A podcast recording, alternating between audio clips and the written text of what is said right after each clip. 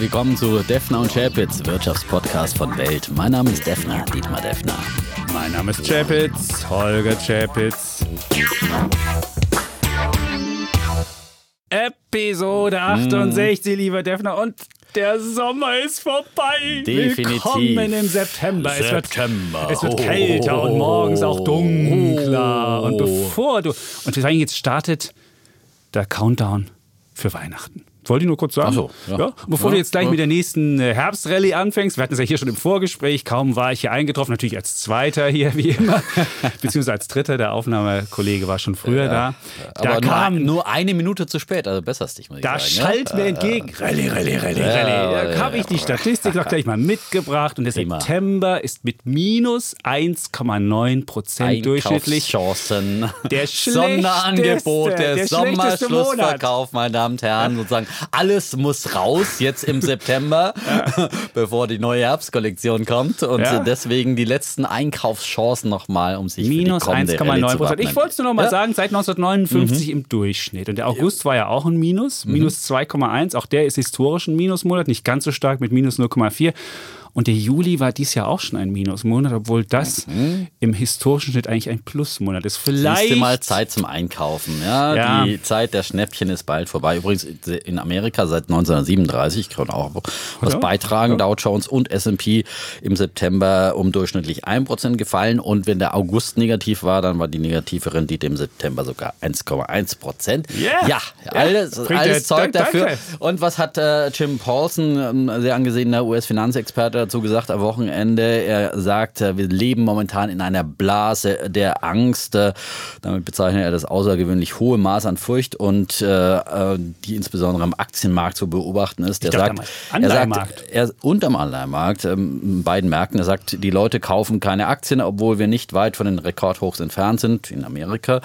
Sie kaufen lieber Staatsanleihen, obwohl die Zinsen Rekordtiefstände erreicht haben. Dieses Verhalten schreit nach Angst und wenn sie jetzt herausstellt zu Paulson, dass die Angst unbegründet ist, dann seien viele Portfolios in Aktien unterinvestiert und zum Readjustieren gezwungen. Und wenn man eine Angstblase ansticht, dann kommt es zu einer Rallye am Aktienmarkt. Sehr ja. schön, meine Damen und Herren. Sie hörten eine Werbesendung der Investmentindustrie Was heißt Deutschland. Investmentindustrie? Also ich meine, du kannst in Gold investieren, du kannst in äh, Anleihen investieren. äh, Das ist der Anleihen willst du jetzt nicht Das mehr ist der investieren. Investmentindustrie relativ egal, Nee, ob du auf steigende oder fallende sind Kurse. die renditestärksten aber oder Fonds und die äh, Renditestärksten für Anleger oder für, für die äh, die Industrie? Branche auch, Für die Branche, die aber nur, größten- aber die nur größten Margen aktive. drin ja, sind. bei den aktiven Aktienfonds. Wir sagen ja immer margenschwache ETFs. äh, Da verdient die Industrie nicht viel dran und äh, aber der Anleger umso mehr. Also deswegen schön in ETFs weiter investieren und vielleicht sogar neben dem äh, Sparplan jetzt mal, wenn man ein bisschen Geld auf der Seite hat, die Chancen nutzen, die sich im September da möglicherweise bieten.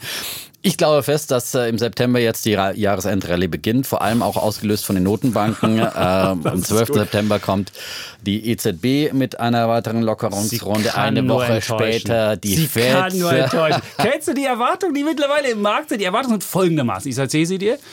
Minus 0,2 Prozentpunkte Zins nochmal runter. Dann hätten wir minus 0,4 auf nu- minus 0,6. Beim Einlagenzins? Und beim Einlagenzins. Und das Zweite, was die Leute erwarten, 30 bis 50 Milliarden Euro Anleihekäufe pro Monat wird neu gestartet. Und du hast ja jetzt schon diese Diskussion gehört, dass viele sagen, nee, nee, das wäre jetzt verfrüht. Ist der niederländische ähm, Notenbankchef hat das gesagt. Herr Weidmann ist auch der gleichen Ansicht. Insofern, das sind die Erwartungen. Und da musst du irgendwas drüber bringen. Und ich würde vermuten, das wird eine Enttäuschung. Und das wird, aber du wirst es dann sagen, das ist ein Wir. Einkaufschance. Wir werden sehen. Wir werden Ja, sehen, also genau. ich glaube, äh, wie gesagt, äh, dass wir jetzt äh, und jahreszeitlich ist natürlich dann September sicherlich einer der schlechteren Mhm. Monate, aber dann wird es immer besser und deswegen meiner Oktober ist auch wackelig.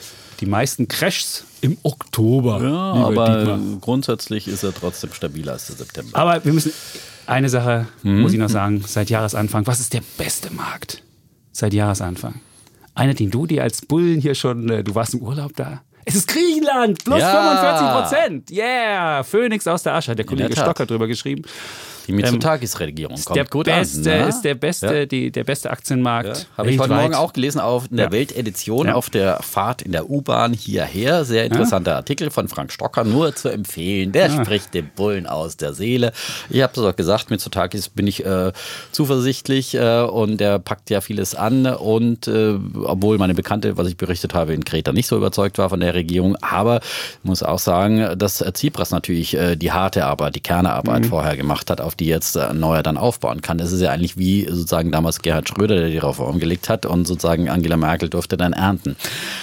Aber äh, wie gesagt, es ist äh, möglich, dass man dann immer wieder solche Krisen hinter sich lässt und äh, dafür ist einfach Griechenland ein sehr gutes Beispiel. Schön. Jetzt Ja, kommen wir zu, einem, zu einer anderen Krise, die sich gerade zuspitzt. Großbritannien, da muss ich ja wirklich gestehen, das überrascht mich jedes Mal, was da noch möglich ist. Boris Johnson, ich dachte ja immer, UK, äh, Großbritannien, das Rechtssystem dort ist ja eins der großen Dinge, die, die weiß ich nicht, auch ein, auch, ein, auch ein Anlagevorteil sind. Und jetzt sieht man auf einmal, wie schnell man da irgendwie Stimmt, du hast ihn schon die mal verteidigt Verfassung, die ja Verfassung schon- mal ja, eben ja, ja. so interpretieren kann, dass das Parlament in Zwangsferien geschickt wird, dass man die Parlamentarier derart versucht zu, zu ja, Ich sage immer, kujonieren, dass mhm, sie, dass sie auf keinen Fall einen No-Brexit-Deal im Vorhinein mit Ich abstimmen. meine, wir sollten gar nicht viele wahnsinnig. Fakten bringen, weil bis heute Abend ist dieser Podcast ausgestrahlt. Wir, wir zeichnen ja morgens auf in äh, aller Frische sozusagen. Da äh, sind ja die Fakten zu UK wahrscheinlich wieder ganz andere. Aber äh, Fakt ist, äh, dass wenn man Populisten an die Macht wählt, dann braucht man sich nicht wundern,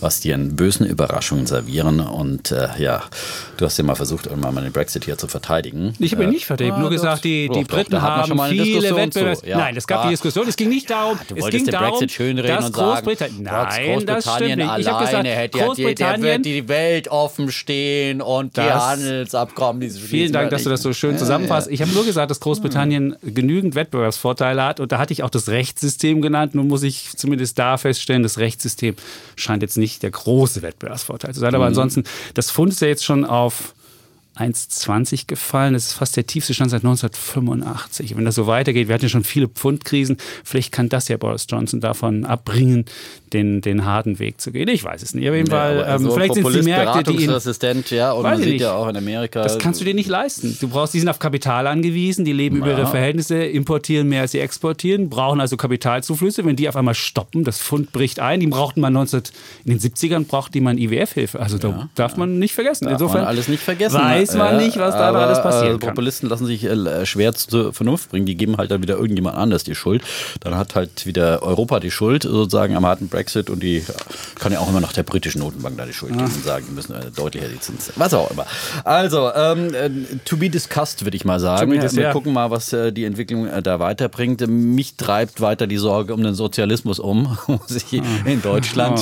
Ah. Mich treibt auch die Sorge um Ostdeutschland um, aber Gott sei Dank sind wir da nochmal mit einem blauen Auge Du wirst heute ein gekommen. sozialistisches Land verteidigen. Es geht nämlich heute um Frankreich. Das kann ich schon mal Vorhinein. Sozialistisches Die haben eine Land. Staatsquote von 56 Staatsquote, Prozent. ja, das Entscheidende ist, die reformieren. Hallo, der Unterschied. Ich kann es mal Okay, kurz vorwegnehmen. jetzt bin ich gespannt. Frankreich macht Reformen in Richtung Marktwirtschaft und Deutschland macht Reformen in Richtung Sozialismus. Aber weißt du, wie viel das ist der Proz- Unterschied. Wir sind bei einer Staatsquote von 43 Prozent, haben noch 12 Prozentpunkte, um, Ja. um Frankreich aufzuholen. Insofern Ja. können wir doch ein bisschen Sozialismus machen, bisschen bevor wir das Sozialismus, aber in, in Berlin machen wir ein bisschen viel Sozialismus im äh, Wohnungsbereich. Gut, also die ja Diskussion beginnt jetzt kam, schon. Ja, jetzt Sehr kam ja dieser schön. berühmte Mietendeckel, wird schon länger hier diskutiert. Stimmt, eins unserer und jetzt hat. Frau Lomscher nochmal nachgebessert auf Druck ihrer das heißt nachgebessert, verschlimmbessert. wird Ja, natürlich.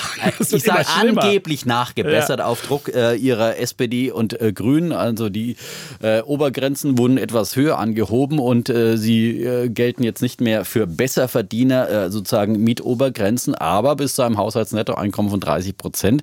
Wenn die Miete darüber ist, kann man dann die Miete tatsächlich senken. Das klingt ja erstmal toll, hurra, viele Mieter schreien, hurra, ich kann die Miete senken, das ist ja wie eine Steuersenkung und man denkt, wow, wunderbar.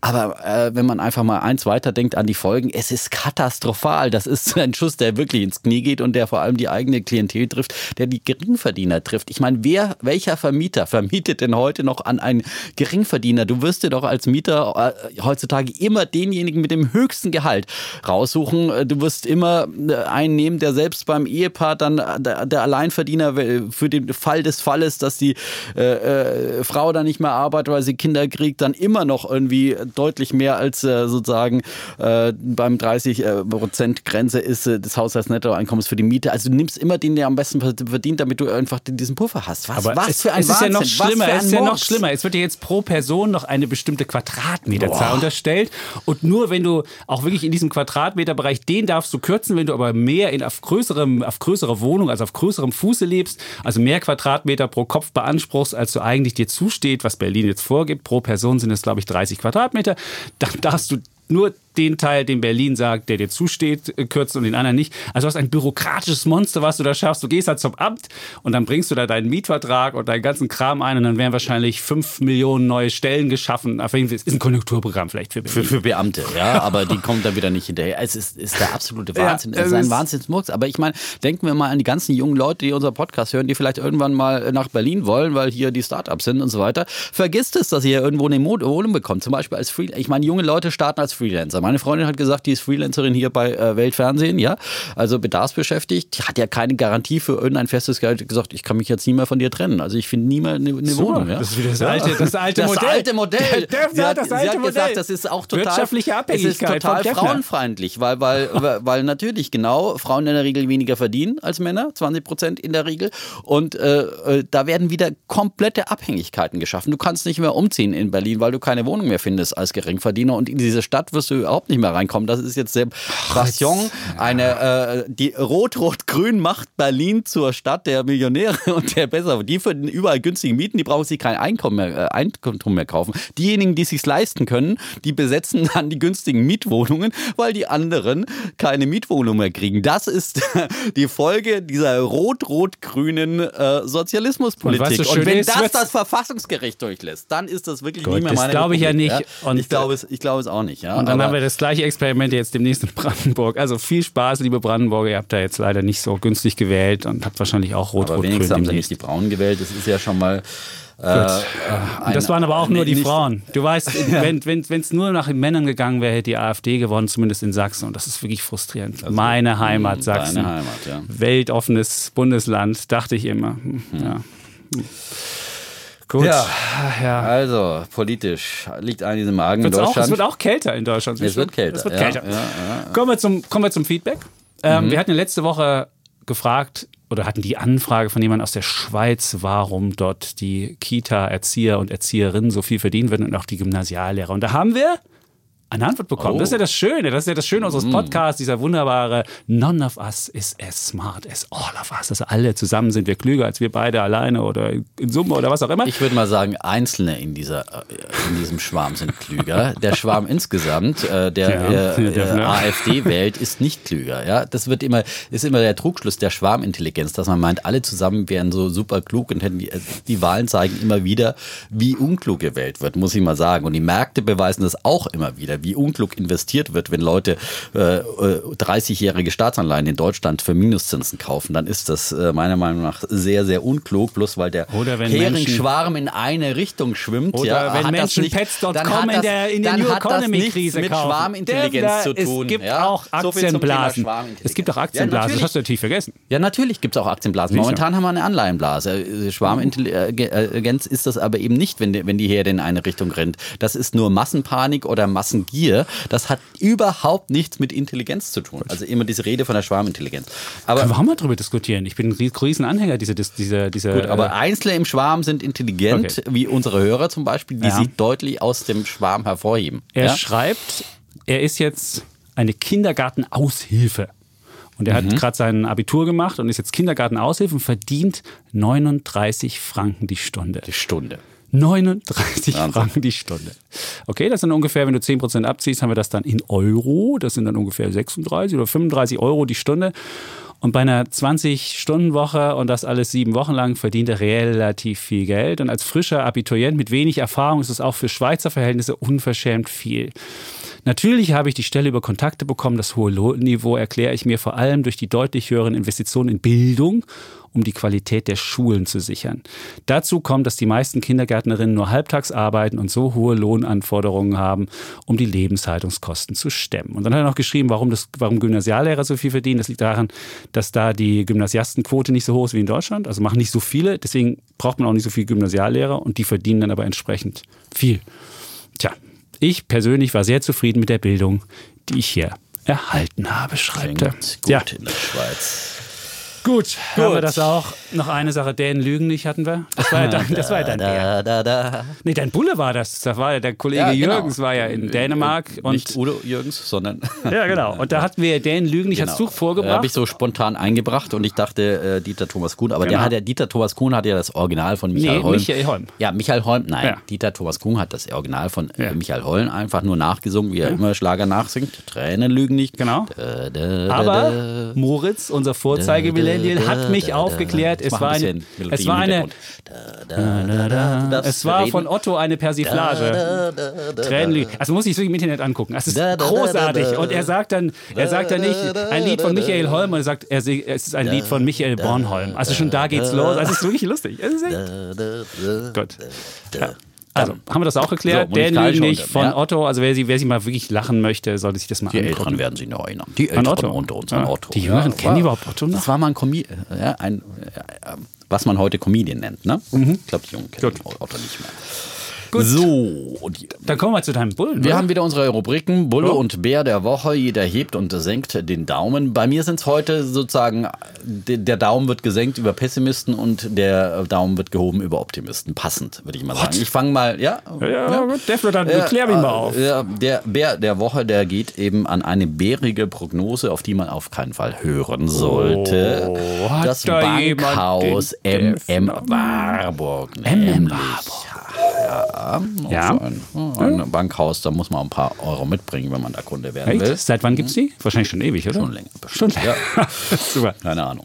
Ähm, aber das. Äh, Alter, Alter schützt vor Dummheit nicht, würde ich an dieser Stelle mal sagen. Sehr schön. Äh, hat seine äh, Prognose bei Aktien drastisch zurückgeschraubt. Äh, konkret die DAX-Prognose. Die Experten sehen den DAX jetzt bis zum Ende 2019 auf 11.000 Punkte fallen. Und diese DAX-Prognose haben sie übrigens gerade am letzten Freitag veröffentlicht, als der DAX groß, äh, eine sehr gute Woche hinter sich hatte schon und gerade fast dabei war, bis auf 12.000 Punkte zu äh, ähm, steigen. Da kam die Prognose, man fällt auf 11.000 Punkte und MM Warburg hatte äh, vorher noch eine Prognose von 12.600 mhm. Punkte. Also sie haben drastisch diese Prognose reduziert bis zum Jahresende. Begründung, dieser drastisch anmutende Schritt ist darauf zurückzuführen, dass von der prognostizierten Konjunkturerholung nichts in Sicht ist und wir deshalb davon ausgehen, dass die Erwartungen für die Unternehmensgewinne deutlich zu hoch sind, erläutert Volkswirt Carsten Klude.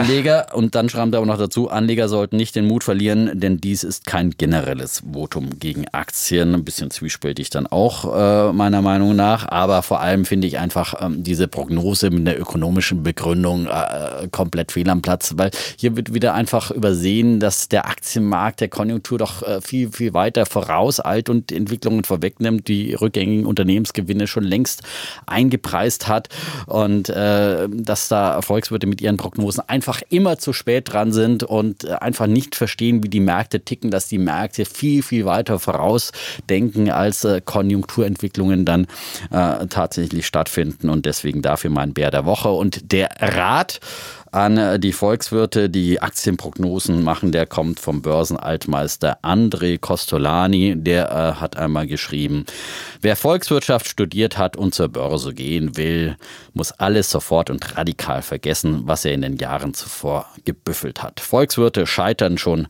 an der Vorhersage der Wirtschaftsentwicklung. Wie sollen sie da Börsenprognosen stellen? Costolani, der große Altmeister der Börse. Ich hoffe, das gibst du deinen Studenten. Du hältst ja demnächst eine Antrittsvorlesung, glaube ich. Ja, ne? nee, wir sind nicht Antrittsvorlesung. Es gibt am 7. Oktober, gibt es für die neuen Studierenden, gibt's, da sitzen die alle da, fangen an und dann darf ich da 20 Minuten über ja, den Starts im Studium äh, erzählen und sie hoffentlich so einstimmen, dass Aber es sind sie. doch die Wirtschaftsstudenten. Ne? Es sind Wirtschaftsstudenten, Ja, ja. dann sagst du Dann will ich gleich sagen, der Defner hat gesagt, vergesst sagt, alles, vergesst ja, alles, was alles, ihr was ihr lernt. jetzt lernen müsst ihr später vergessen. Genau. Ja, wenn ihr also- erfolgreich, zumindest wenn ihr erfolgreich an der Börse sein wollt Genau. oder dem Defner Glauben Ja. schenken wollt.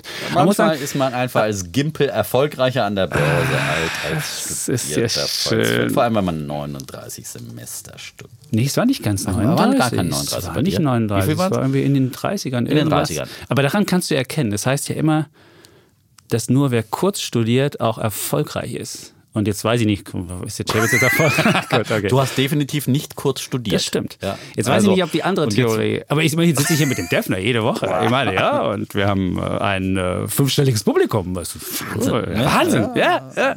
Exponentiell steigend. Ja. Gut.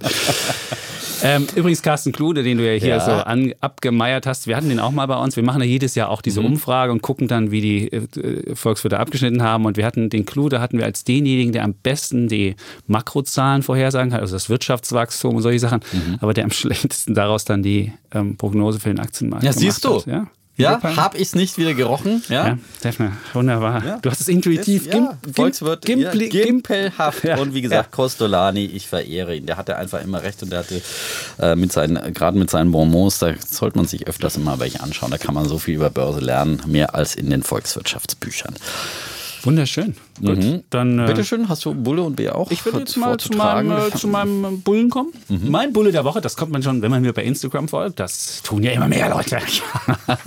Auch mir im Übrigen, ja. Wir müssen das so? vielleicht dann bald wieder mal eine? Wette machen. Nein, ja. nein, nein, nein. Mein Schwarz-Weiß-Foto aus der Maske kam sehr gut an. Ja. Kam es? Wie ja, viel Vor hast allem bei den Frauen. Ja. Woher weißt du das? Wertest du Der das aus? Zuspruch. Nein, ich habe auch du auf dem Gang Zuspruch angesprochen? bekommen. Ich werde auf dem Gang angesprochen. Wie? Ja. Dann heißt es so, äh, ja, Döffner, aber sehr cooles Bild. Also war bewusst lasziv, irgendwie stand er da so wirklich, äh, ja. Eine Kollegin schrieb äh, Ja. Ca- Cary Grant, ein altes Auto, eine alte Aufnahme von Cary Grant, Fragezeichen. Okay, gut, äh, also... Äh, Instagram. Kommen wir zu meinem Bullen der Woche, Dietmar Defner. Nein, es ist nicht Dietmar Defner, Cary Grant. Es ist mein Schrebergarten. Und in meinem Schrebergarten ist ja jetzt auch Dividendensaison. Die ist im Gegensatz zur Börse, wo ja im Frühjahr Dividendensaison ist, ist bei mir Dividendensaison im Schrebergarten im Herbst, wenn nämlich geerntet wird. Und dies Jahr, die Kirschen waren nicht so prall, die Ernte dieses Jahr. Das war ja so ein bisschen mau. Aber ein anderes Kern- oder Steinobst, die Pflaumenernte ist ganz großartig und wegen des warmen Wetters war es auch schon ein bisschen früher als letztes Jahr, konnte ich ernten. Also stand ich da am Sonntag also im Baum und habe dann da ungefähr 20 Kilo Pflaumen zusammen mit den Kindern und der Frau. Wir haben dann alle Leitern, die verfügbar waren, in der gesamten Gartenanlage hingestellt und haben dann Pflaumen geerntet. 20 Kilo. Jetzt habe ich mal geguckt, was kostet ein Kilo Pflaumen? Wüsstest du es? Nee. Beim Discounter 1,79, aber unsere Pflaumen gut, sind natürlich, sind natürlich viel Bio-Pflaumen, besser. oder? Es sind Biopflaumen, es, es gehen immer die, die Flugzeuge drüber. Insofern so ein bisschen Kerosin gesprenkelte Biopflaumen, die wir haben, genau. Ich habe einfach angenommen, es wären drei, Ki drei Euro pro Kilo, macht 60 Euro. Und jetzt muss man mal gucken, was der Schrebergarten kostet. Der kostet im Jahr ungefähr, dank Bundeskleingartengesetzes ist er subventioniert, wir Mhm. leben davon auch. Und der kostet ungefähr 300 Euro. Jetzt haben wir 60 Euro alleine mit den Pflaumen gemacht. Das ist eine Dividendenrendite von Trommelwirbel 20 Prozent. Und das macht nicht mal der DAX oder andere Mhm. Aktien oder sonst wie was. genau hast du deinen Stundenlohn einkalkuliert? Stundenlohn habe ich natürlich, Stundenlohn habe ich natürlich nicht. Aber du musst dazu, ich habe ja noch Äpfel, ich habe noch Birnen, wir haben Gurken, rote Beete, Fenchel und Bastinacke. Und was machst du denn jetzt aus den Pflaumen? Pflaumenschnaps? Nee, nee, die sind entkernt worden und da wird Pflaumenmarmelade. Und das ist, das wird bei uns so als Geschenk im schönen Glas mit einem Schleifchen drum und äh, guten Freunden schenkt man mal ein Glas Pflaumenmarmelade mit der wirklich aromatischen Pflaume. Ohne- ohne. Botschaft, ja? Ich muss Du natürlich Pflaume. zugeben, ist natürlich, du hast natürlich ein Problem angesprochen. Meine Sonntagsruhe ist natürlich dahin, die ist ja grundgesetzlich geschützt. Und Artikel 140 Grundgesetz steht jetzt ja drin, der Sonntag ist zur seelischen Erhebung da. Obwohl man natürlich, wenn man auf der Leiter steht, dem lieben Gott noch ein Stück näher ist. Insofern kann man das noch gelten lassen. Aber ähm, na, ich lamentiere. Das hat was Meditatives Gartenarbeit. Hat es? Ja, Aber Gärtnern trotzdem- ist das trotzdem- neue Yoga, schrieb Andrea Balschuh, auch Siehst eine du? ehemalige? Kollegin von Ja. uns, die früher Ja. mal bei uns Wetterfee war. Aber trotzdem, so Gartenarbeit, da lamentiere ich immer. Und weißt du, was die Frau mir am Wochenende gesagt hat? Ich will mal einen Typ, der Holz hackt, von Holzhacken wiederkommt und dann immer noch anpackt. Und natürlich, jetzt stehe ich da als, als, als lamentierender Pflaumenernte-Gimpel und Mit Holzhacken habe ich auch nichts am Hut. Soll ich mal zum Holzhacken vorbeikommen? Ich als Junge ah, vom Land kann Cary natürlich... Grant. Ja, der Cary Grant. Grant. aber immerhin lernen die Kinder... Weißt du, ich bin ein kerniger Bursche vom Land Aha, und der ich Holzhackt. weiß aber, aber ich muss sagen, ich habe lange genug geerntet und weiß, wie uneinträglich Landwirtschaft ist. Äh, das ist wirklich ein wunderbares Hobby, aber es ist wirklich, äh, um davon zu leben, eine wirkliche Ja, es ist wirklich frustrierend. Immer wenn du, wenn du erntest im Garten, gibt es die Sachen im Sonderangebot im Supermarkt und ich dann immer so, oh, muss ich wieder ernten? Und die Frau, ja. Und, äh, aber immerhin wissen jetzt die Kinder auch, wo das Obst herkommt. Nicht aus dem Gemüseregal oder aus der Obsttheke, die so schön besprüht immer wird oder so im sehr Supermarkt, gut. sondern vom Feld oder von ja, unserem Garten. Wunderbar. Insofern mein Eine sehr schöne. Bulle der Woche, der Schrebergarten. Sehr schöne ja. Spannung.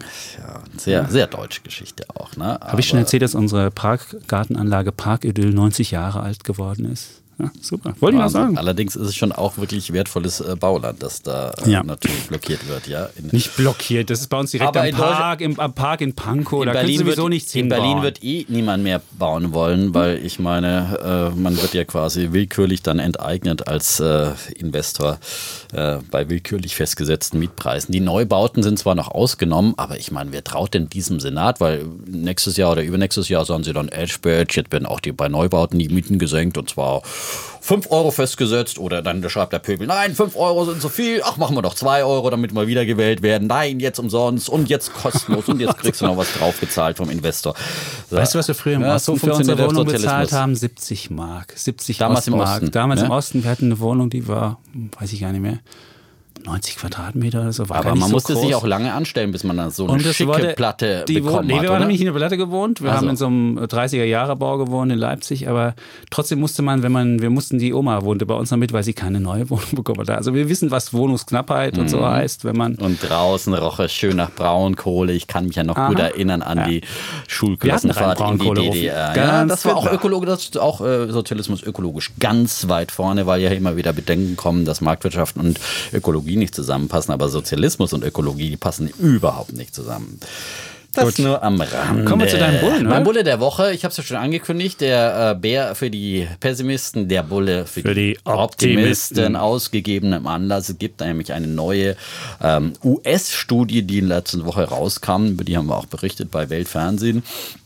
Optimisten haben nämlich größere Chancen auf ein hohes Alter als Pessimisten, wurde jetzt von einem Team der Boston University School of Medicine ähm, nachgewiesen. Die haben zwei große Datenbanken ausgewählt, eine von 70.000 Krankenschwestern und eine von 1400 Veteranen. Und äh, da waren die Leute klassifiziert in äh, vier bzw. fünf verschiedene äh, Klassen von äh, Optimisten bzw. Pessimisten, mussten die Leute vorher angeben und dann wurde deren ganze Krankengeschichte dann über vier, viele Jahre hinweg ausgewählt und äh, herauskam, dass dann ähm, die Frauen, in der besonders optimistischen Gruppe im Schnitt um 15 Prozent länger lebten als in der pessimistischen Gruppe und bei den optimistischen Männern betrug der Unterschied in der Lebenszeit 11 Prozent. Und die Chance, 85 oder älter zu werden, war bei der Gruppe der stärksten Optimisten um 50 Prozent größer als bei den stärksten Pessimisten.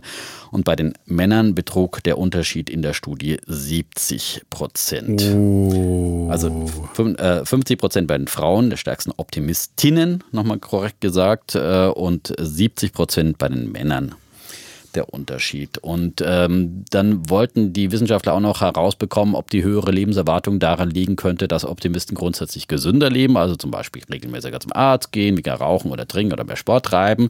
Das haben sie dann auch nochmal äh, diese unterschiedlichen Lebensverführungen sozusagen ausgeklammert.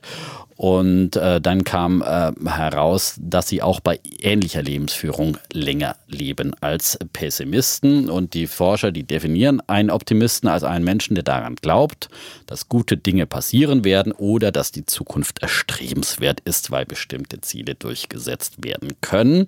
Und äh, ja, da ist natürlich viel Veranlagungssache auch, ob man Optimist oder Pessimist wird. Aber ein Psychologe, der dann zu dieser Studie befragt wurde, der sagt, äh, äh, man kann Optimist Optimismus auch lernen. Äh, wörtlich sagt er, Optimisten haben das Gefühl, äh, dass sie die Dinge unter Kontrolle haben und dieses Gefühl kann man auch erlernen. Man kann sich erreichbare Ziele setzen, die eigenen Möglichkeiten abschätzen, kleine Schritte machen, realistisch bleiben. Das ist ein Weg zum Optimismus. Herzliche ah. Einladung an alle, Optimist zu werden ah. und länger zu leben. Herr ja. Chapitz, wie wär's? Ja. ja. Wir haben ja auch noch mit 85 in ja. deinem Schrebergarten Pflaumen oh, Schöne, vielleicht Schöne. nicht mal so hoch auf die Leiter steigen, nicht auf die runterfällst und den Genickbruch holst. Ne? Bei das uns wäre übertriebener Optimismus. Ja? bei uns in der Kleingartenanlage sind die Menschen ja so alt geworden, insofern mhm. wir haben einen relativ hohen Altersschnitt. Aber es gab auch viele Hörerinnen und Hörer, die uns da das geschrieben haben, auch an uns. Aber du kannst den Optimismus auch lernen, schrieb dann jemand. Und dann habe ich zurückgeschrieben, der Defner ist 11 Prozent älter, insofern können wir dann zusammen das Licht hier ausmachen. so, insofern ist es, ist es okay, wenn du 11 Prozent älter bist. Allerdings muss ich sagen, ich bin ja ein optimistischer Pessimist und kein... Äh, ein kein, schwarzer Schimmel, ein... Nein, ich bin ein optimistischer Pessimist, würde ich sagen. Und du bist ein optimistischer Optimist und das sind ja die, die, die, die, die einfach losrennen. Das ist ein Widerspruch und die, in sich. Das ist doch kein Widerspruch in sich. Natürlich. Ich denke an das, ich habe die positive Aussicht, aber geh da vorsichtig ran. Und du hast die positive Aussicht, aber rennst einfach stumpf los. Und das ja, ist der Unterschied. Ist doch, und, äh, man kann ist auch eine positive Grundeinstellung haben, sonst kommt man nicht durchs Leben. Wenn du, ja, gut, wenn, wenn du immer denkst, morgen stirbst oder sonst was, dann, dann ist, und auch diese Studie ist ja die Frage, haben die Leute sich zum Optimisten gemacht, weil sie einfach äh, gesünder waren und sagen, wenn du aus einer Gesundheit heraus sagst, ja, bin ich Optimist, oder haben die Leute, weil sie schon kränker waren, gesagt, ich bin Pessimist, weil sie einfach nicht die langen Lebenserwartungen hatten oder das geahnt glaube, die haben. Ja auch noch mal, das kriegst du ja nicht Leute, rausgemacht. Die ganz früh gestorben haben, die haben es ja auch noch mal äh, sozusagen bereinigt aus. Ja, aber, aber das ist ja, das ist ja, wenn du, wenn, wenn du Gebrechen hast, bist du natürlich nicht so optimistisch wie jemand, der, der, der irgendwie noch, noch bei, bei ich Gesundheit kenne ganz, ist. ganz viele kernpudelgesunde Menschen, die äh, pessimistisch sind, ja. Und also das ist. Ich bin das, optimistischer Pessimist. Das habe ich jetzt nur mal gesagt, Okay, das wollte ich gesagt es haben. ist, Haben äh, wir es, aber zu, haben wir es auf jeden Fall Ja. zu Papier gebracht und, Dann, und jetzt weiß ich, es äh, jeder. Auf Gut. deinen Optimismus zu folgendem Thema dann auch gespannt. äh, Nein, die ich bin halt, ja ich habe eine zelebrieren. Positive Zukunftserwartung, aber gehe etwas skeptischer an die Sachen ran und hinterfrage sie. Und das werden wir jetzt auch gleich beim Thema Frankreich haben. Aber vorher würde ich noch meinen Bären der Woche Mhm. Ja. kurz darlegen. Das ist nämlich Claudio Borghi. Und Claudio Borghi ist der haushaltspolitische Sprecher der Lega-Partei in Italien, war da auch im Haushaltsausschuss der Chef, als die Lega noch mit den fünf Sternen da koaliert hat. Und warum ist es mein äh, Bär der Woche? Der hat sich nämlich gerühmt dafür, einen vorteilhaften, eine vorteilhafte Anlage getätigt zu haben. Und zwar hat er italienische Staatsanleihen gekauft, nämlich im September vergangenen Jahres und hat sie jetzt wieder verkauft, nachdem die Lega ja aus der Regierung ausgeschieden ist, nach einer klassischen Fehlspekulation, weil eigentlich hat ja Salvini die Koalition platzen lassen, weil er dachte, Neuwahlen gäbe es und dann würde er alleiniger Regierungschef und dann würde Italien unter seiner Ägide stehen. Hat ja nicht funktioniert. Und die Märkte haben darauf ganz positiv reagiert, dass Salvinis Wette nicht aufgegangen ist, sondern dass wir jetzt eine Fortführung in einer anderen Regierungskonstellation haben, die europafreundlich ist. Und daraufhin haben ja auch die italienischen Anleihen gewonnen.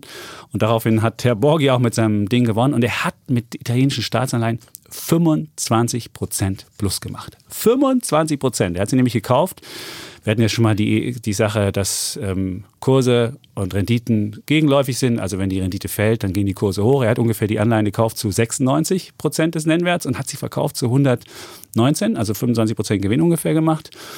Und dann äh, habe ich ihm auch, äh, dann habe ich das auch getwittert, dann schrieb er mir zurück, ja, ja, ich habe einen großen Gewinn gemacht. Das lag daran, dass ich auf mein Land und meine Regierung gewettet habe. Und ich hoffe mal darauf, dass die nächste Regierung genauso erfolgreich ist wie wir. Also er hat das so interpretiert nach dem Motto, das wäre unser Erfolg gewesen. Und eigentlich hat er ja nur, die Anleihen haben ja nur gewonnen und die Renditen Weil sind ja nur abgewählt worden sind. Weil sie, weil sie nicht abgewählt, weil sie halt von der Regierung Naja, weil, ausgeschlossen nein, weil sie worden ausgeschlossen sind. Genau. sind. Also nicht abgewählt, logischerweise. Und dann habe ich mir ja. Kann das überhaupt sein, dass ein Parlamentarier, der im Haushaltsausschuss ist, ist es überhaupt rechtens, das zu tun? Da habe ich also die Börsenaufsicht Consop angeschrieben. Und dann haben die mir auch nach, naja, es hat ein bisschen gedauert, zurückgeschrieben. Dann schrieben sie mir, ja, wir haben an die Parlamentarier am 18. Mai 2018, das war so kurz nachdem die, die Lega und die Fünf Sterne zusammengegangen sind, haben wir auch einen, einen Brief geschrieben und haben geschrieben, dass sie ganz vorsichtig mit solchen Geschäften umgehen sollten und dass sie ähm, who perform public functions to exercise greater caution. Und äh, äh, Was naja. ist denn das für ein Gesetz? Sie haben, sie sie, sie ihn, sie haben ihn angeschrieben, dass sie da vorsichtig mit umgehen sollten mit solchen Sachen, aber das ist nun wirklich nicht vorsichtig. Das ist der Typ, der ja wirklich auch immer den Euro-Austritt von Italien Mhm. genannt hat, der immer wirklich an der Schaltstelle der Macht mit saß, Claudio Borghi, dass der dann einfach Anleihen kaufen kann, so hin und her traden. Fand ich schon ein bisschen äh, frustrierend. Und er hat ja auch ein Interview gegeben im, in, in, im, im jüngsten Kapitalheft. Da hat er auch nochmal gesagt, der Euro ist die falsche Währung für Italien und äh, hat das nochmal dargelegt, warum das so ist. Und äh, ja, ich schwierig halt, der Euro, Italien kommt halt mit dem nicht so richtig klar. Aber deswegen hatte ich meinen Bär bekommen, er hätte meinen Bär bekommen für diese, für diese wirklich, für so einen Handel. Für so ein Insider-Geschäft. Zweifelhaft ja, ist. sehr zum Himmel riecht. Ja. Irgendwie schon. Ja. Und dass dann die, die Börsenaufsicht einfach schreibt, ja, wir haben da die drauf hingewiesen, hm. aber dann nicht tätig wird, hm, komisch. Hm. Oh, auf jeden Fall mein Bär, der war Claudio Burge. Und der war früher Zurecht. mal bei der Deutschen Bank. Echt? Der war Deutschbanker, der hat das Italien-Geschäft der Deutschen Bank okay. geleitet. Ja, ja, ja. Ach ja. Naja, aber ähm, Italien ist ja ein Thema, das jetzt zumindest Hoffnung macht, auch für meine Börsenrallye im Herbst. Äh, es gibt äh, momentan Fortschritte in der Regierungsbildung. Hoffen wir, dass das Ganze klappt. Äh, zum jetzigen Stand oh. ist es noch nicht äh, ganz in trockenen Tüchern.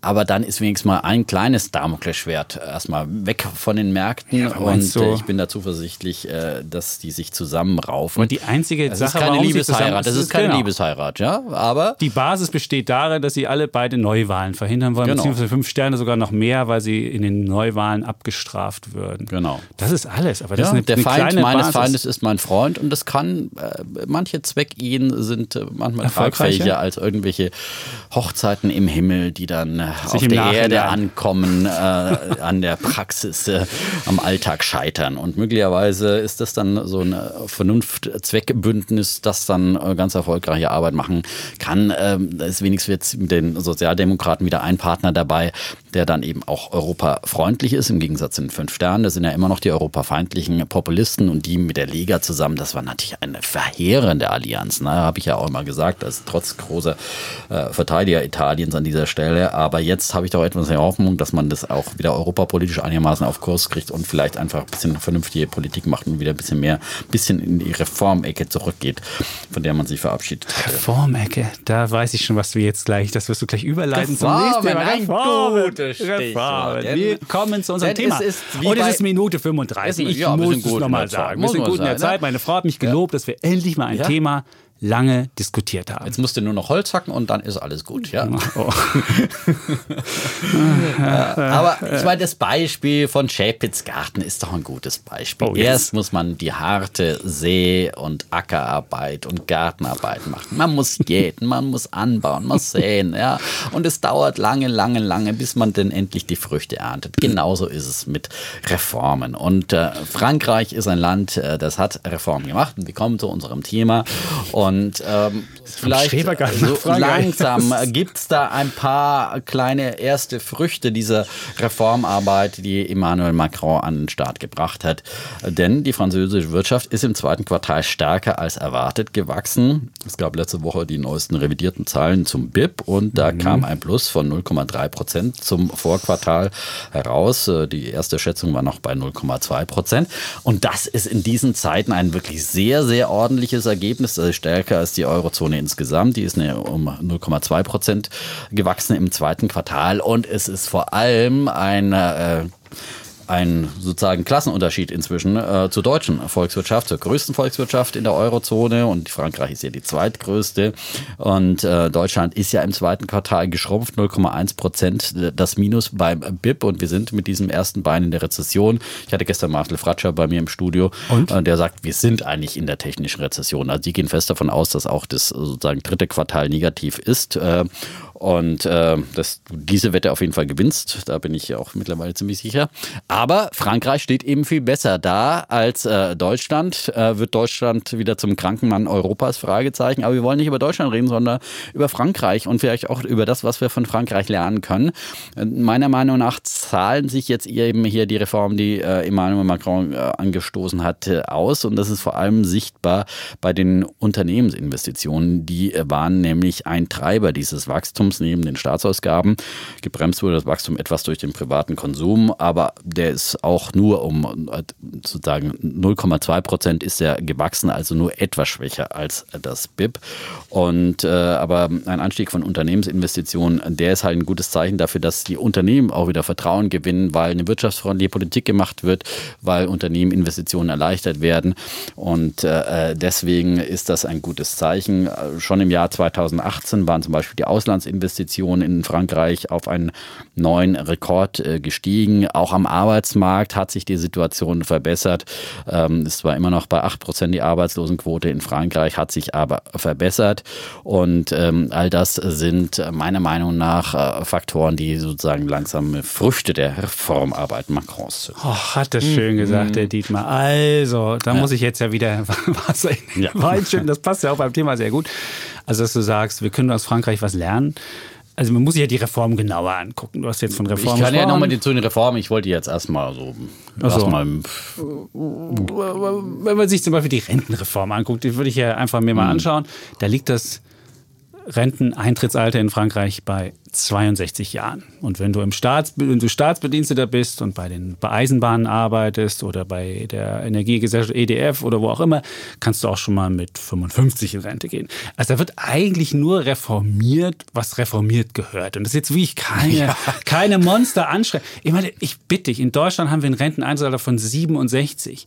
Jetzt wird von 62. Naja, von 63. Hallo. Ja, wir haben es in Deutschland, wir haben es auf, auf 63 doch zurückgenommen. Die nein, Rente mit 63. 63 nur, wenn du eine gewisse Anzahl von Jahren schon ja, gearbeitet gut, aber hast. Aber das normale Renteneintrittsalter ist auf 67 erhöht worden. Und wenn du vorher in Rente gehst, dann kriegst du einen Abschlag. Und wenn du länger, wenn du länger arbeitest, kriegst du was dazu. Und in Frankreich wird es jetzt so gemacht, das Renteneintrittsalter, er traut ja nicht mal, das zu erhöhen auf 64, sondern er sagt, es bleibt bei 62. Aber du kriegst einen Abschlag, wenn du vor 64 in Rente gehst. Also es wird jetzt einfach faktisch, wird das Renteneintrittsalter in Frankreich auf 64 erhöht. Hm.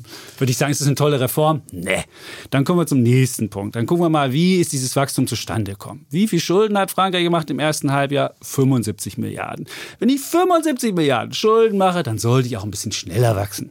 Das ist schon mal ganz einfach, wenn ich Schulden mache. Wir haben in Deutschland, wie viel haben wir plus gemacht? 45, 45. Milliarden im ersten Halbjahr. Da hätten ja. wir also eine Differenz von uh, 120 Milliarden. Ja, vielleicht sollte Deutschland auch mal ein bisschen mehr Geld investieren. Milliarden. Statt Wenn ich 120 Milliarden unser deutsches System reinkippe und einfach mal sage, das wird das Wachstum ankurbeln, hätten wir ein größeres Wachstum gehabt. Also insofern müssen wir auch mal das Wachstum uns anders angucken. Dann gucken wir mal die Reformen insgesamt auf europäischer Ebene und da muss ich sagen, da nervt mich der Macron wirklich monströs. Das hast du in Biarritz gesehen, als er den großen Meister gespielt Da fragt man sich, ist das Ego größer oder, die, die, oder sind es die Ergebnisse, die da rausgekommen sind? Also er, er, tut so einen, auf, auf, gerade in der Außenpolitik macht er dieses, dreht er so ein Riesenrad und macht Europa, macht er immer französischer und er tut so, als ob er was für Europa tut, als ob er uns groß macht, aber er macht eigentlich nur, dass Europa französischer wird.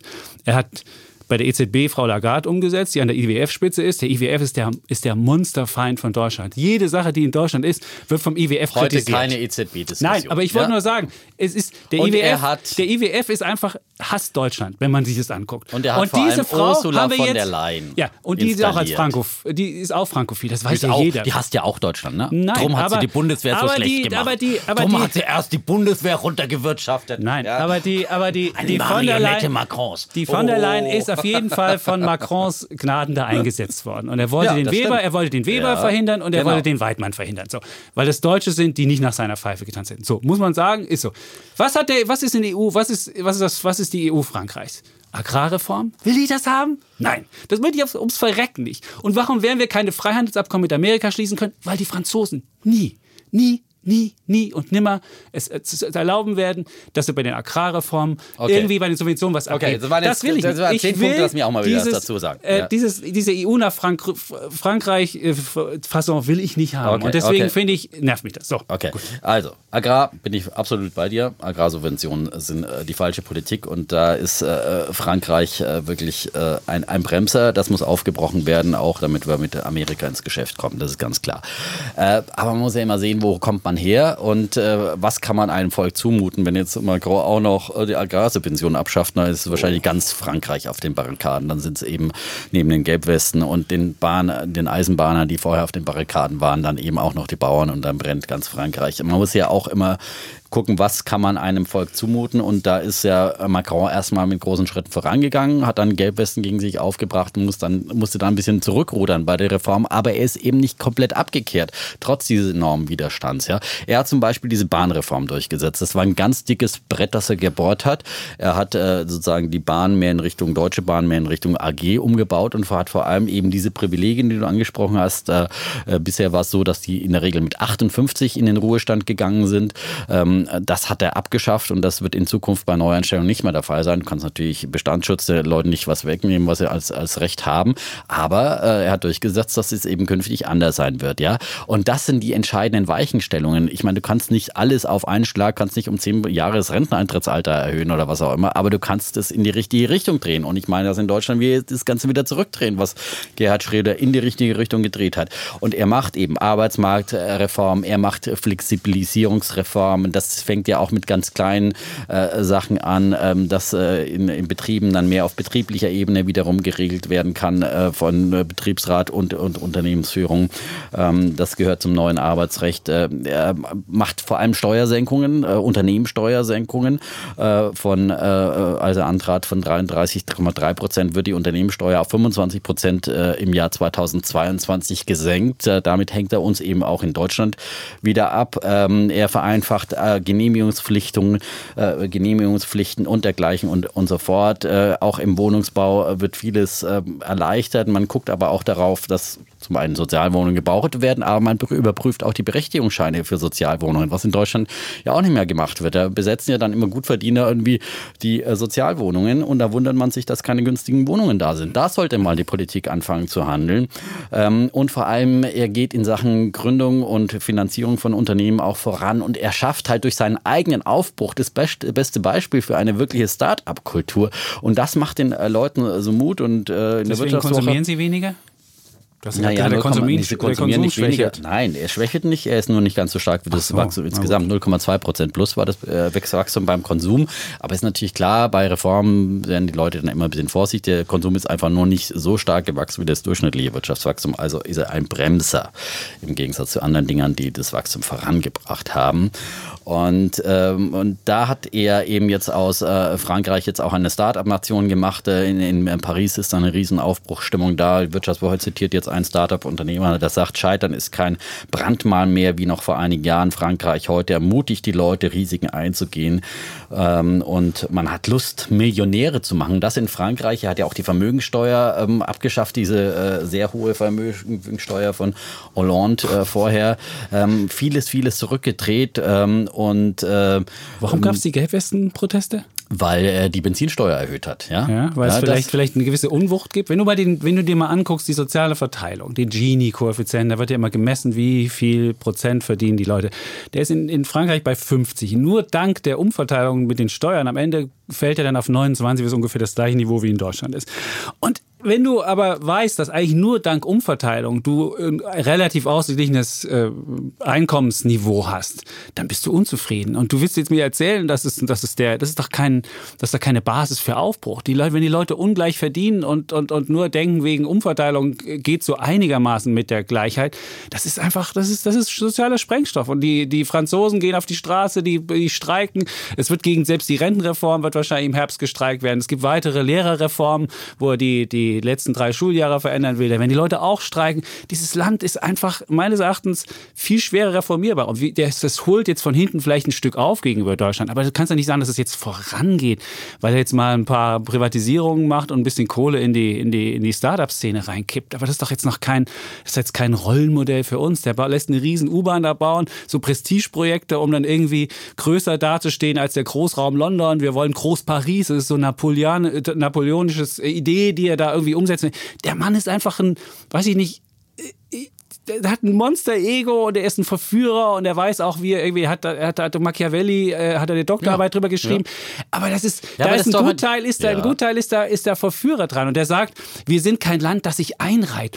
Und das ist, das ist wirklich nervig. Und wir denken alle, oh, der hat die tollen Reformvorschläge für Europa gemacht. Hast du dir mal die Reformvorschläge angerufen vor zwei Jahren? Glücklicherweise ist es noch nicht umgesetzt worden. Zentrale Steuern eintreiben und sonst wie. Und aber gleichzeitig macht er, geht er bei den Unternehmenssteuern voran und senkt sie einfach. Und wenn dann die Schulden hochgehen, ganz egal, wenn die Italiener irgendwie das, das Schuldenkriterium reißen, dann kommt sofort, hat er natürlich den richtigen Kommissar an der Stelle und dann sagt der Muskowitz, ja, das kann ja wohl nicht sein. Wenn die Franzosen es machen, hat niemand was gesagt. Und das ist seine, seine wirkliche Strategie. In allen EU-Spitzengremien ähm, ähm, sprechen die Leute wirklich Französisch aufs Beste. Er hat alle, alle Leute da an bester Stelle irgendwie installiert und Frankreich wird alles durchgehen gelassen. Und wenn der, die, wenn der das äh, Kriterium reißt, dann heißt es, macht er für Europa. Die Digitalsteuer, eine coole Idee. Ja. Ist eine coole Idee, muss ich sagen. Ja, das ist eine coole Idee, wirklich. Ja, Nur, in der Tat Also, die, ich mein, die Chinesen sagen, die Chinesen sagen, eure Luxusgüterkonzerne machen genau das gleiche bei uns. Verdienen Monstergeld und die, dann wird es über Lizenzen zurückgegeben an Frankreich und machen keine Gewinne. Da sagt er, nee, ach wisst ihr, das will ich auch nicht. Wenn du wirklich für ein gerechtes Ding bist und wenn du wirklich die Welt verbessern willst, dann bist du nicht so egoistisch unterwegs. Und das ist wirklich das, was mich an Macron wirklich nervt. An allen Stellen ist er nur für sein Land unterwegs. Naja, und seine ganzen Reformen zielen nur darauf ja. ab, dass sein Land am Ende besser dasteht und wir schlechter dastehen. Das ist, das ist, das nervt mich wirklich kolossal. Deswegen finde ich, so gut viele Vorschläge sind, die Franzosen haben auch eine höhere Geburtenrate, die haben viele Sachen, die positiv sind und wo man wirklich was draus machen kann. Aber mit dieser Politik, das ist, das ist nicht mehr das Gespann, wo du sagst, es ist die deutsch-französische Achse, das ist er nutzt das Vakuum, was in Europa da ist, weil ja, wir in Berlin irgendwie zu dusselig sind ja. und nicht mehr, nichts mehr hinbekommen. Er hat seine ganzen Botschafter aus der Welt nach Frankreich geschaffen, hat gesagt, hey, wir sind ja die große Nation, wir sind ganz groß. Und wenn die Briten aus der EU austreten, sind wir die einzige Atommacht. Wie toll ist das denn? Wie großartig. Aber Davon aber haben wir nichts. Ich will was haben, wo jemand Europa voranbringen will. Und wir alle will, davon profitieren komm, also, und nicht okay, nur Frankreich. Okay, okay, Gut. Also, er ist ein Verführer. Ja, er ist ein Verführer. Ja. Aber ist der Unterschied, ist er ein Verführer zum Guten oder zum Schlechten? Er ist ein Verführer zum Guten. Im Gegensatz zu den anderen Populisten, äh, zu den Spaltern wie äh, Salvini in Italien, wie Johnson in Großbritannien, wie Trump in den USA. Populisten, die nur spalten wollen, die nur auseinanderbringen wollen, die nur teilen wollen und herrschen wollen. Das ist er eben nicht. Aber aber er denkt natürlich an sein Land zuerst. Das ist ja auch richtig, ja, in gewissem Maße. Denn er wird von seinen Leuten gewählt und ist doch gut, wenn jeder an sich denkt und erstmal im eigenen Land die Reformen machen, macht, äh, wo man Reformen machen kann, nämlich äh, die eigenen Hausaufgaben macht. Das sollte jeder in Europa tun. Das haben die Deutschen auch mal getan unter Gerhard Schröder und seitdem haben sie Reformen zurückgedreht. Und deswegen ist es gut, dass äh, Macron jetzt endlich auch vorangeht. Du sagst, die Franzosen werden aufstehen. Ja, das tun sie, das haben sie getan. Er setzt trotzdem diese Reformen durch, geht ab und zu mal ein bisschen vom Gas und sagt, okay, ich habe euch überfordert, ich war zu ehrgeizig, ich wollte zu viel und ich muss Geduld lernen und dann nimmt er den Fuß wieder vom Gas. Jetzt kündigt er eine Agenda 2025 aus, an, äh, kündigt auch den ähm, Leuten Steuersenkungen an und will das ein bisschen umverteilen und dafür Steuerschlupflöcher für Unternehmen äh, suchen. Er will die Leute auch beteiligen, das ist richtig und das ist gut so. Die Gelbwesten, der Protest ist entstanden, weil er sozusagen äh, die äh, äh, Benzin- und Kraftstoffsteuern erhöhen wollte und da sind die Leute auf die Barrikaden gegangen. Aber das zeigt halt auch, er macht vor allem auch eine ökologische Politik, ja. Er macht äh, CO2, klimafreundliche Politik. Das hat er mit auf der Agenda, auf seiner Reformagenda. Das fehlt in Deutschland komplett. Okay, demnächst kommt das Klimakabinett. Die Liberalen in Deutschland, die ja immer sich äh, ihre liberalen Schwestern und Brüder in Frankreich äh, rühmen, wenn es um Europawahlen geht, die sind von dieser Politik, von einer grün angefärbten Politik Macrons meilenweit entfernt und wundern sich, dass ihnen die Grünen auf der einen Seite und auf der anderen Seite alle anderen die Stimmen wegnehmen. Davon könnten die Liberalen mal sich ein Stück abschneiden, dass man heutzutage nur mit einer klimafreundlichen Reformpolitik und einer wirtschaftsfreundlichen Reformpolitik weiterkommt. Also Ökologie und Ökonomie versöhnen, das macht Macron. Er macht riesige in allen Bereichen, im Bildungsbereich, überall, wo es ist vieles an Defizit da in Frankreich. In der Tat, wie du sagst, ja. Und vor Macron haben doch alle gesagt, die Franzosen sind komplett reformunfähig, weil die bei jedem kleinsten Reformversuch äh, auf die Straßen gehen und brennende Barrikaden. Und äh, gegen dieses Volk Volk und mit diesem Volk teilweise auch hat äh, Macron viele Erfolge und Reformen durchgesetzt. Und wenn er dann jetzt auch Erfolge in der Wirtschaft erntet, dann wäre das ein gutes Zeichen. Und dann ist das eben gut für Europa. Wenn einer zeigt, mit Reformen kann man Europa voranbringen. Und er hat europafreundliche Reformen auch äh, vorgeschlagen und Europa-Ideen. Er ist der Einzige, der überhaupt noch Ideen für Europa entwickelt. Aus Berlin kommt überhaupt nichts. Ja? Nichts. Wir sind gelähmt. Die Italiener machen Front gegen die drittgrößte Nation, gegen Europa bisher. Hoffen wir, dass jetzt von der neuen Regierung mehr kommt. Äh, die Briten verabschieden sich, ja, und schießen sich selber komplett ins Aus, wie du jetzt mittlerweile auch äh, zu Recht feststellst. Äh, du hast es ja doch immer noch mal einigermaßen verteidigt. Äh, aber, äh, und Macron ist der Einzige, der diese Chance jetzt hat. Es ist ein Vakuum, aber das ist doch geschickt. Er ist ein geschickter Politiker, ja.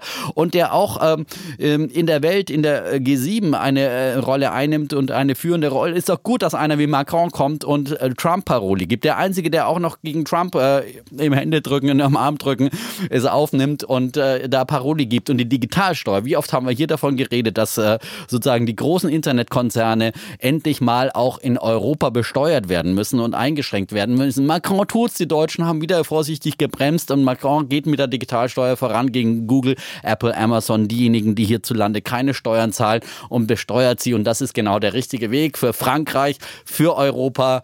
Ein starkes Frankreich in einem starken, vereinten Europa. Vive la France, vive l'Europe.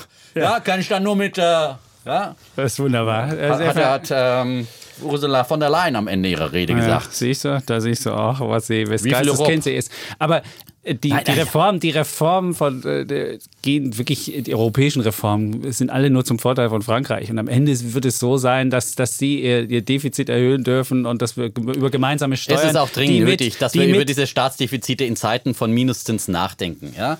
Und ein Okay, sollten wir mal von drüber, 45 sollten wir mal, Das ist drüber- eine andere Das Diskussion. ist eine andere ein Diskussion. andermal, ja. Aber trotzdem gibt es ja immerhin die 3%-Regel, die die Franzosen dies Jahr einfach mal so uh, schleifen Ja, lassen. genauso Ja, wie die ja, Deutschen ja. äh, sie als erstes haben schleifen lassen. Die haben sie als Ja. erste gebrochen, das Genau. gebe ich zu. Aber, aber trotzdem geht es immer bei der europäischen Reformpolitik nur darum, Frankreich zu helfen, wenn es um die Flüchtlinge geht beispielsweise. Die Franzosen haben viel, die, die Quote, die von der EU vorgegeben ist, haben sie einfach nicht eingehalten. Und sie haben aber wie weniger Migranten aufgenommen. Jetzt haben sie aus ihrer Geschichte her schon, sind sie das Land, was schon die, die höchste Anzahl an, an, an Migranten im Land hat. Aber trotzdem haben sie sich verpflichtet, dass sie das machen. Das tun sie auch nicht. Du siehst, sie machen alles nur zu ihrem eigenen Vorteil. Und da kann ich jetzt keine Europapolitiker kennen, die uns allen zugute käme. Und deswegen bin ich da eher pessimistisch und äh, denke auch nicht, dass das äh, ja, Erfolg haben wird. Und äh, deswegen sollten wir wetten. Da war er wieder, der pessimistische Pessimist. Nein, Endlich aber hat du siehst, ja, du siehst ja, die Staatsquote in Frankreich bei 56 Prozent. Kein Land in Ja. der EU hat so eine hohe Staatsquote. Und wenn du jetzt Reformen machst, dann würde die irgendwie fallen. Das tut sie. Sie ist von 56,3 auf 56,2 gesunken. Wenn du jetzt mal wirkliche Reformen machst, das hatten wir in Deutschland ja. Wir hatten ja mal, Helmut Kohl war ja derjenige, der gesagt hat, alles über 45 Prozent ist Sozialismus. Ich meine, wir haben jetzt mittlerweile 43 schon wieder. Aber wir haben es geschafft, die Staatsquote runterzubekommen, weil wir Reformen gemacht haben. Und in Frankreich kann ich das beim besten Willen nicht sehen, dass das runtergeht. Und wenn du unter 50 Prozent bist, dann können wir wieder zusammenkommen und sagen, Frankreich ist reformiert. Das wirst du aber unter Macron wahrscheinlich nicht mehr erleben. So, deswegen Ja, sollten wir Das wetten. ist ein dickes Brett, wie gesagt, aber ich habe auch meine Argumente vorgetragen. Lass uns wetten. Ja. Äh, es gibt, wir könnten aufs BIP wirken, aber da haben wir die Auswertung erst wieder weit im nächsten Jahr. Wir wollen ja am Ende des Jahres dann auch unsere Bilanz ziehen. Ich würde sagen, wir wetten mal wieder auf den Aktienmarkt, äh, wo Ja. wir jetzt Deutschland und Frankreich hier im Vergleich gebracht haben in dieser Diskussion auch. Äh, lass uns doch wetten. CAC 40, der äh, DAX der Franzosen sozusagen, äh, gegen unseren äh, DAX. Äh, und ich wette, dass der sich bis zum Jahresende besser entwickelt als der DAX. Gleichwohl ich natürlich glaube, dass auch der DAX eine hervorragende Lauf Anlage haben hat. Ja. Also von daher bin ich auch gar nicht so sicher, ob der, DAX, weil der DAX Es ist eine schwierige Wette, ist muss man auch sagen. nicht unbedingt die eine Indizes, Wette auf. Die Indizes sind ja unterschiedlich zusammengesetzt. Genau. Beispielsweise haben wir in Deutschland ja keinen einzigen Ölkonzern und die haben mit totalen riesigen Ölkonzernen, die haben auch Luxusgüterkonzerne drin, das haben wir auch nicht. Also es ist halt, ist halt völlig unterschiedliche Indizes. Der Es ist eine mehr hat so eine 40 Werte, Glückswette. der ja. andere hat 30 Ja, Werte. Und wir haben Insofern, viele ähm, Autobauer, die in der so Krise es. sind und so weiter und so fort. Also das ist Unterschied. ja. Und, und der, der CAC liegt 16 Prozent im Plus, und der DAX nur 13 in diesem Jahr. Insofern äh, spricht das auch für mich. Aber Ja, ich werde die Wette genau. annehmen. Und, ähm, aber weil du das BIP ja angesprochen hast, ich habe mal geguckt, seit der Finanzkrise war 28 Mal Deutschland schneller beim Quartalswachstum und nur 12 Mal ja, weil Frankreich vorne. Weil das ja die Früchte der Gerhard Schröderschen Reformen sind Ja. und die Früchte von Macrons Reformen jetzt erst, vielleicht, wenn überhaupt, normalerweise ja sowieso erst mit einer Verzögerung von, von fünf Jahren äh, wirken. Aber vielleicht wirken sie ja gerade im Unternehmensinvestitionsbereich jetzt schon. Aber Unternehmensinvestoren Okay. brauchen die auch, weil sie haben beispielsweise was Exportquote, sie haben, sie haben wahnsinnig We- Weltmarktanteil verloren. sie haben keine sophistizierten Exporte ja, wie wir weil in Deutschland. sie vorher Ja. eine wahnsinns linke Politik gemacht haben. Und Hollande war, das war ja Sozialismus. Die haben ja äh, die Großverdiener zu 90 Prozent besteuert. Und äh, das verprellt Investoren und Unternehmen. Und Macron macht eine andere Politik und holt die Unternehmen wieder zurück, holt die Banken nach Paris, die äh, aus dem Brexit, aus London weggehen und so weiter und so fort. Okay, Also, die äh, Wette ist gefixt, kackt so besser als. DAX oder nicht. Und wir bleiben Und, heute ähm, unter einer Stunde und freuen uns über Zuschriften unter wirtschaftspodcast.welt.de. Wirtschaftspodcast.welt.de, genau. Ja, und äh, wir haben ja demnächst auch eine Fragen- und ganz Antwort-Sendung. wichtig. und da sollten Sie oder ihr Anfragen oder Ja. so Schreibt stellen. uns am liebsten eben bei äh, per Mail da. Äh, Instagram lesen wir schon auch, aber, aber äh, am liebsten per Mail ist auch am einfachsten. ich kriege mal so viel Spam jetzt bei. Instagram. Du auch? Ich auch, ja. Furchtbar. Also wenn das nicht aufhört, ich, aber kriegt immer so Anfragen, möchtet ihr eine Mail schicken, dann guckt man drauf, dann irgendwie wackelt da irgendwas So durchs Bild. halt. Blöd.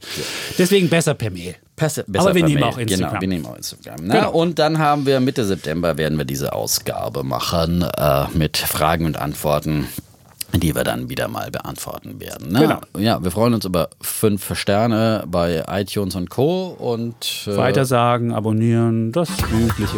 und sagen wie üblich Tschüss, Und ciao. bleiben Bulle, Und Bär. Defner. Und Chapitz.